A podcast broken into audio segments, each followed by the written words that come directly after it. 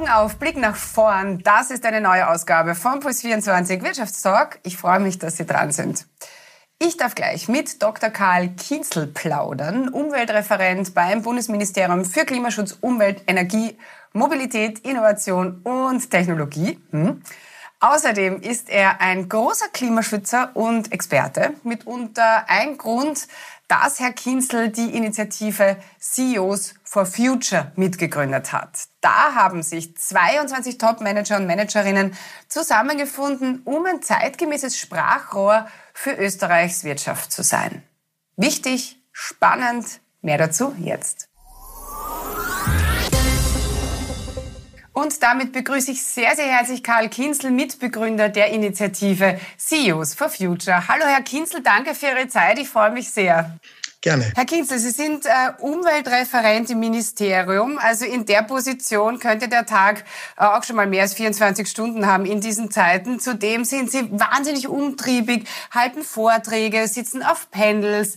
Jetzt haben Sie auch noch diesen Verein mitgegründet. Warum war Ihnen das so wichtig, als dass Sie sich jetzt noch mehr Arbeit aufgebrummt haben? Ja, es ist ja schon das Ziel, dass die Arbeit Wirkung zeigt.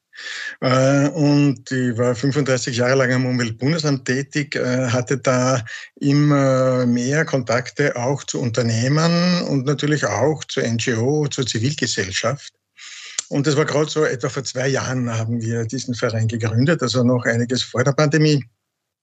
Und da waren diese Proteste der Jugend sehr stark. Und man hat gesehen, äh, das ist jetzt nicht irgendwie so ein intellektuelle Studentengruppe, die sich da äußert, sondern das sind äh, Schülerinnen und Schüler, das ist eine Altersstufe, äh, die jetzt äh, nicht ein ideologisches Konstrukt vor Augen hat, das es zu verfolgen gilt, sondern die sich ernsthaft Sorge um ihre Zukunft machen.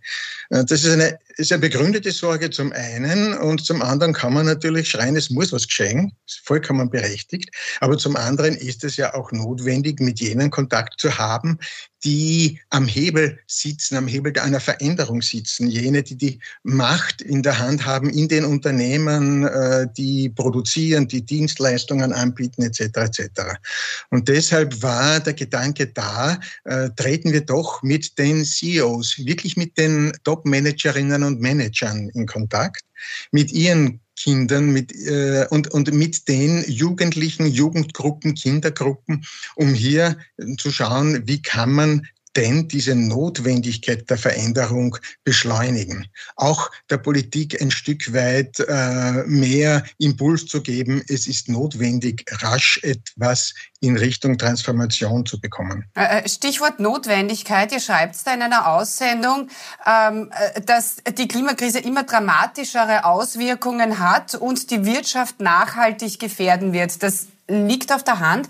Aber von welchen Dimensionen sprechen wir da? Sagen Sie mal ein paar Zahlen. Also wenn man da Zahlen möchte, dann hat äh, ein äh, britisches äh, Marketinginstitut äh, kürzlich die Zahl von an die sieben Billionen Euro genannt, die äh, bis 2050 äh, aufgebracht werden müssen, um die Probleme, die wir da haben werden, auch Dienstentgang. Es geht nicht nur um die Klimawandelfolgen zu beseitigen, äh, sondern auch all diese Wertschöpfung, die es dann nicht mehr gilt, äh, zu kompensieren, äh, global betrachtet. Äh, für Österreich äh, hat da äh, ein Institut in Graz in Zusammenarbeit mit anderen den Wert von 15 äh, äh, Milliarden genannt für Österreich pro Jahr mit den Konsequenzen. Und man sieht ja, wie sich Energiepreise entwickeln, wie andere Themen da sind,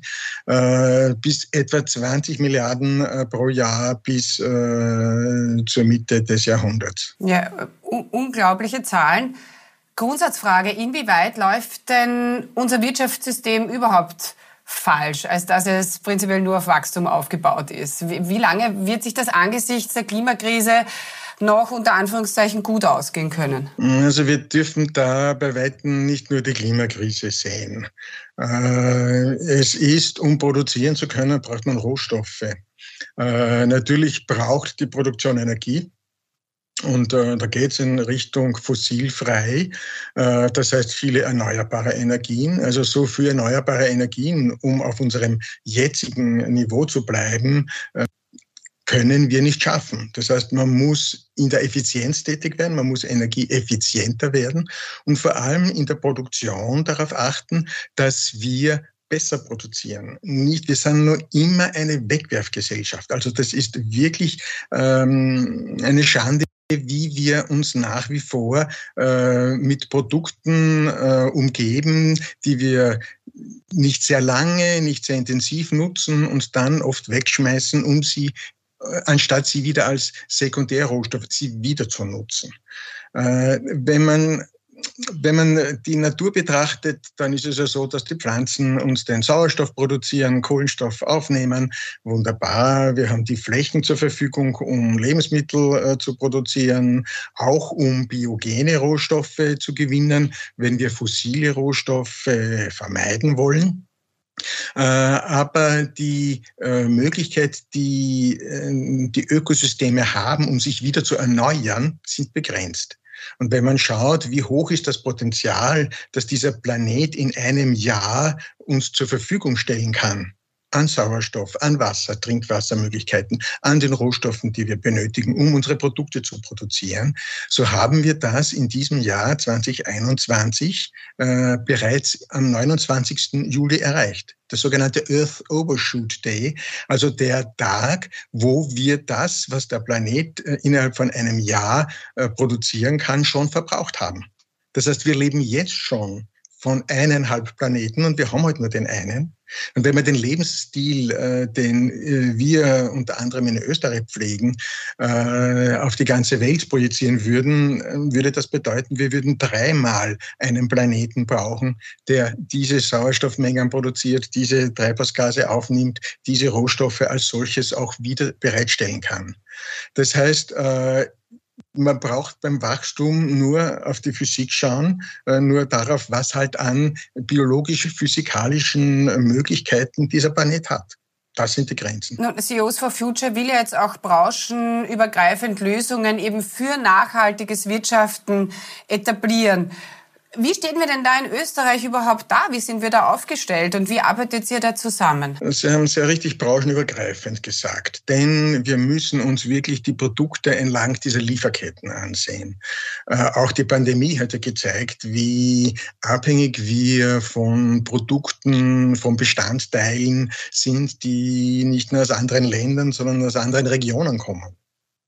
Die Globalisierung, die äh, durchaus äh, ihre Vorteile hat, äh, hat eben auch diesen Nachteil, wenn diese Lieferketten unterbrochen sind, wenn in bestimmten Regionen, äh, auf die wir so vertraut haben und wir nahezu äh, monopolisiert haben, die Produktion äh, bestimmter Produkte oder Bestandteile für die Produktion oder rein die Rohstoffe, dann können wir in ein sehr großes Problem kommen. Alleine wenn da jetzt ein Frachtschiff äh, sich in einem Kanal querstellt, was das auf einmal bedeutet äh, für die Lieferketten. Das heißt, äh, wir sind in Österreich sehr unterschiedlich gut aufgestellt, äh, abhängig davon, wie sehr wir äh, global vernetzt sind. Äh, sehr gut aufgestellt sind wir im Bereich der Abfallwirtschaft vor 30 Jahren war Abfall ein Riesenproblem in Österreich. Also diese Deponien, die es gegeben hat, äh, oft wilde Ablagerungen. Also da ist äh, Österreich Europameister. Da sind wir europaweit wirklich an vorderster Stelle, an erster Stelle, was äh, Abfallvermeidung anbelangt.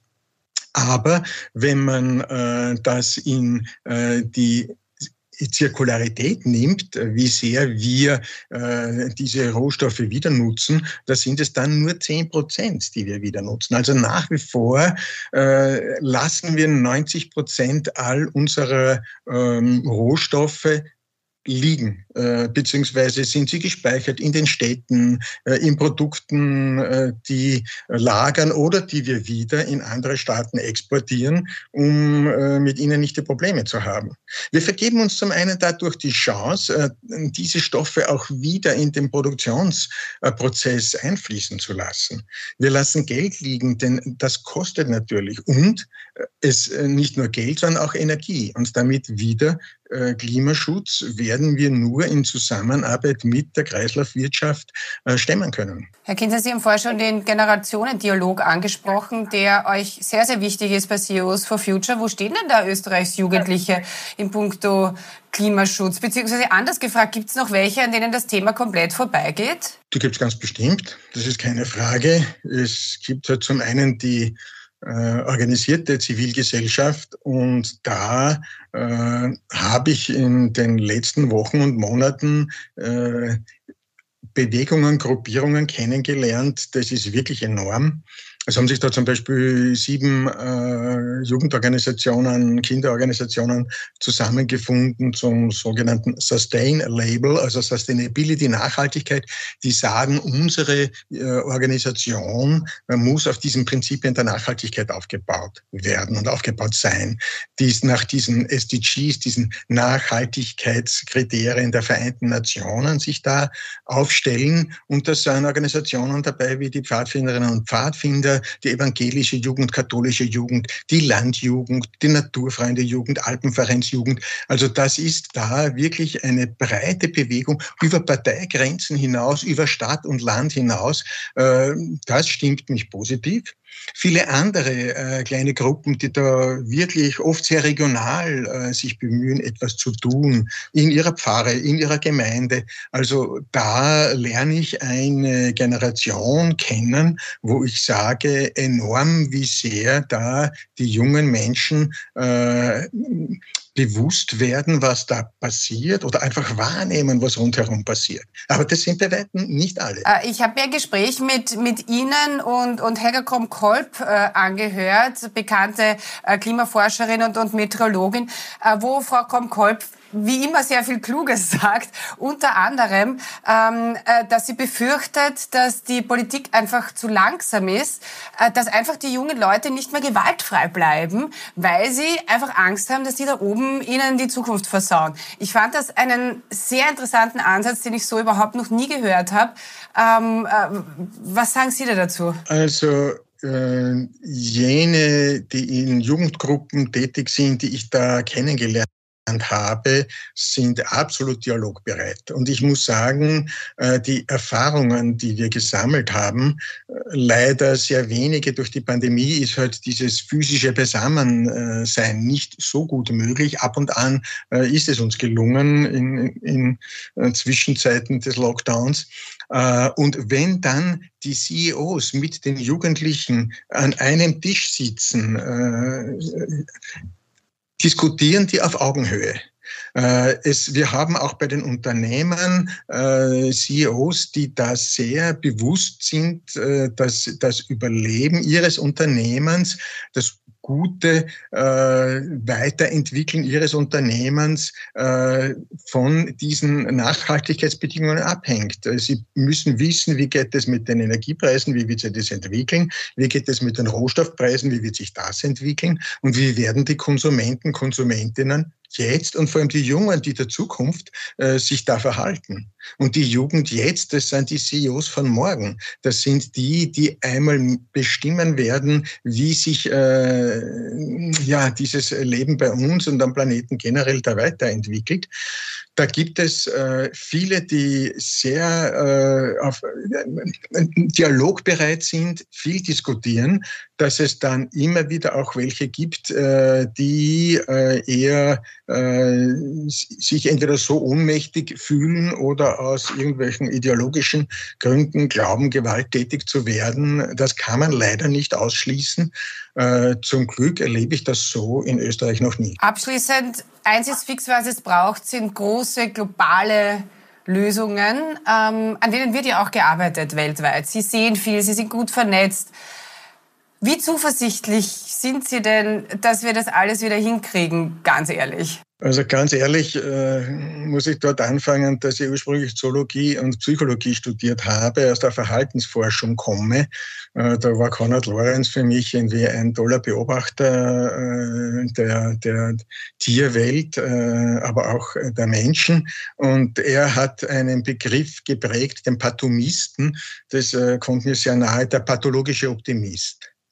Also ich äh, würde das alles nicht tun, wenn ich nicht glauben würde, dass wir die Kurve bekommen, wenn ich nicht sehen würde, dass es sowohl bei den Unternehmerinnen und Unternehmern und bei der Jugend äh, und in der Zivilgesellschaft und auch in der Politik äh, ehrlich bemühte äh, Persönlichkeiten gibt, die da in für mich die richtige Richtung gehen, äh, dass ich nicht glauben würde, dass wir das noch schaffen. Herr Kienzel, das habe ich mir gedacht, dass Sie so denken, wollt es nur noch mal hören. Vielen herzlichen Dank, dass Sie sich Zeit genommen haben und Gratulation, tolle Initiative CEOs for Future. Alles, alles Gute. Vielen Dank, bleiben Sie gesund und wir müssen aktiv sein. So ist es. Dankeschön.